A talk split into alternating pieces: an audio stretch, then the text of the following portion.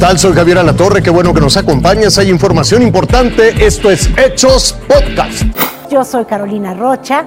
Vámonos ya a las destacadas de este 5 de febrero. Bueno, ya se lo adelantaba, este viernes un grupo de personas esbozadas, cubiertas, que se identificaron como normalistas, llegaron a la caseta Palo Blanco, muy cerca de Chilpancingo, en el estado de Guerrero.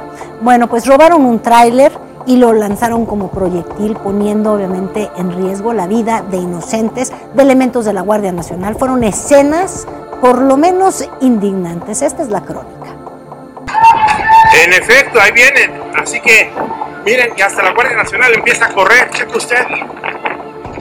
Miren, ahí ve un tráiler, ahí ve un tráiler sin, sin, no lleva, no lleva pasajero, no lleva chofer, no lleva chofer, se acaba de estampar. Lamentablemente aventaron un tráiler sin chofer. Se presentaron como estudiantes normalistas y actuaron como vándalos. Antes del mediodía del viernes, llegaron a la caseta de Palo Blanco de la autopista del Sol, a la altura de Chilpancingo. Iban a bordo de 10 autobuses de pasajeros que horas antes secuestraron. Exigieron los dejaran manifestarse en la caseta, pero la plaza de cobro es vigilada desde hace una semana por la Guardia Nacional y la Policía de Guerrero.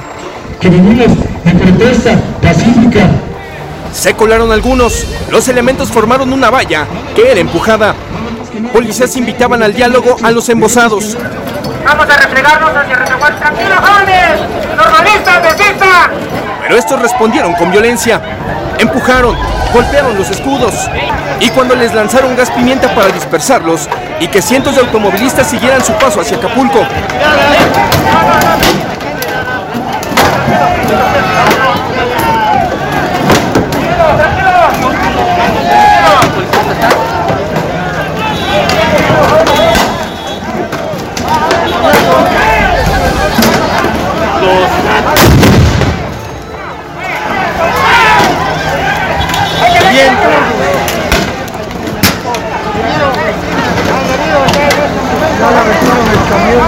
Los vándalos respondieron con piedras, cuetones y bombas molotov.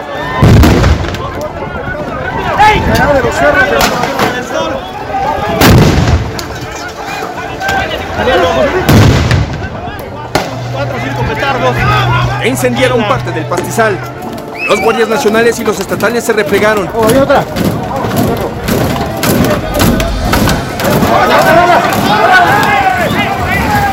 La batalla seguía en medio de los cuatro carriles de la autopista del Sol. Los manifestantes no podían abrir el escudo oficial y para hacerlo subieron de tono las agresiones y como un proyectil lanzaron un tráiler sin chofer. Era de los vehículos que esperaba pasar la caseta. Ya no traía mercancía. No se sabe si previamente lo vaciaron antes de usarlo como arma. El tráiler pudo ser esquivado por la mayoría de los policías y se estrelló metros adelante de la caseta. Destruyó un módulo de información turística y un par de puestos de comida. ¡Aguas, aguas, aguas! ¡Aguas! Después de eso, los agresores huyeron. La autopista permaneció cerrada. Era necesario limpiar el pavimento. Había cientos de piedras, bombas molotov, vidrios y palos. Hace la declaración, la granada y explota y tira izquierdas, activa los elementos. ¿Cuántos elementos eh, tienen no tenemos el dato completo.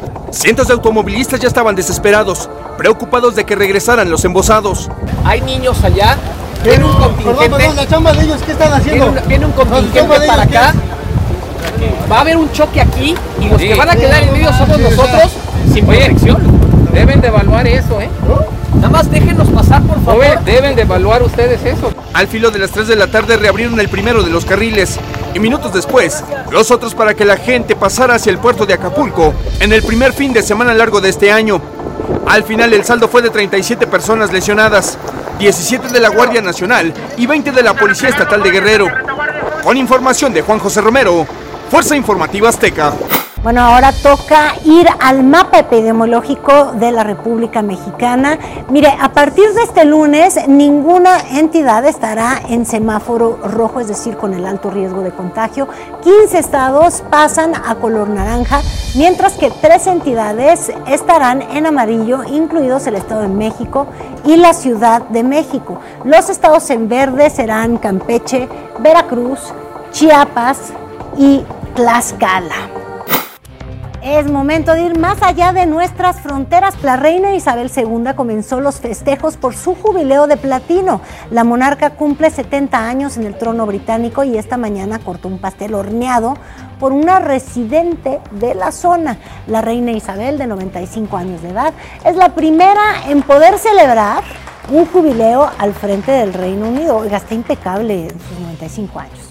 Miles, miles de residentes de la ciudad de Kharkiv en Ucrania tomaron las calles para mostrar su apoyo al gobierno en medio de las tensiones en contra de Rusia. La manifestación, bautizada como Espíritu Patriótica, fue organizada en la segunda eh, ciudad más importante del país, pero la primera, que según el presidente ucraniano podría ser invadido por las tropas del ejército rojo.